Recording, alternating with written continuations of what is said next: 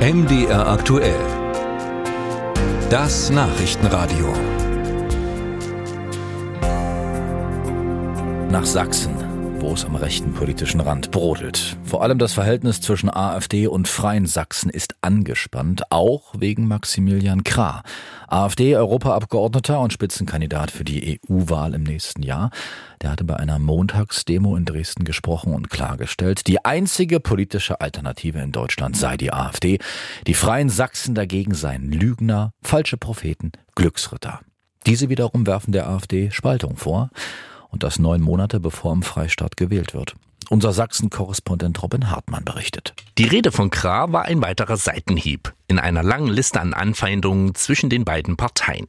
Auch die Freien Sachsen werden nicht müde, die AfD als Alt- bzw. Systempartei darzustellen.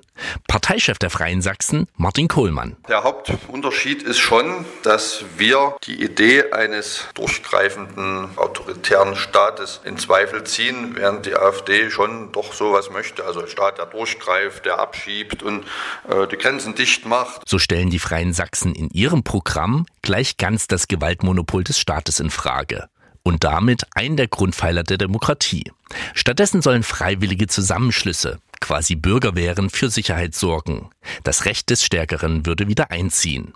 Eine ihrer Aufgaben wäre die Rückführung von westdeutschen Eliten in ihre Heimatländer.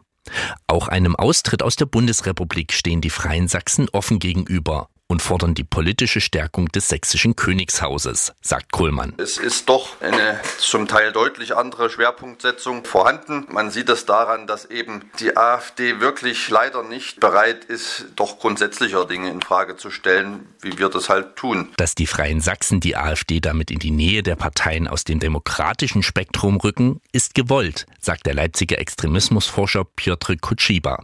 So könne man sich als die eigentliche rechte Alternative gegen die aktuelle Politik positionieren. Dass es die Freien Sachsen so behaupten, passt absolut ins Kalkül, dass man quasi versucht, rechts der AfD für sich all diese Bewegungen, Akteure, Parteimitglieder zum Beispiel der Heimat, dass man die versucht zu sammeln, um eben eine Sammelbewegung der äußersten Rechten in Sachsen zu etablieren. Am Ende sind die Parteien vor allem bei der Kommunalwahl Konkurrenten.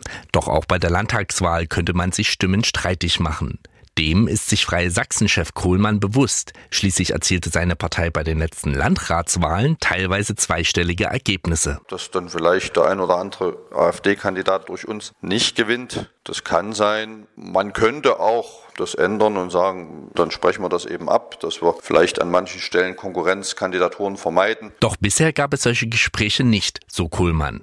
Und auch Extremismusforscher Kutschiba sagt, eine offizielle Zusammenarbeit zwischen den Parteien gibt es nicht. Auch sei eine Doppelparteimitgliedschaft durch den Unvereinbarkeitsbeschluss der AfD nicht möglich. Aber auf den Straßen ist es nicht immer so einfach aufrechtzuerhalten, weil man durchaus auch freie Sachsenfahnen sieht auf Protesten, auf denen AfD-Politiker sprechen. Das ist etwas, was eigentlich ganz deutlich zeigt, dass in diesem äußerst rechten Spektrum äh, trotz der Netzwerke und persönlichen oder personalen Überlappungen es auch eine große Konkurrenz gibt. Wie die sächsische AfD zu den Freien Sachsen steht, ließ die Partei auf eine MDR aktuell Anfrage Frage unbeantwortet. Parteichef Jörg Orban ließ sich lediglich allgemein zitieren. Die AfD werde sich jeder Konkurrenz in den Wahlen stellen.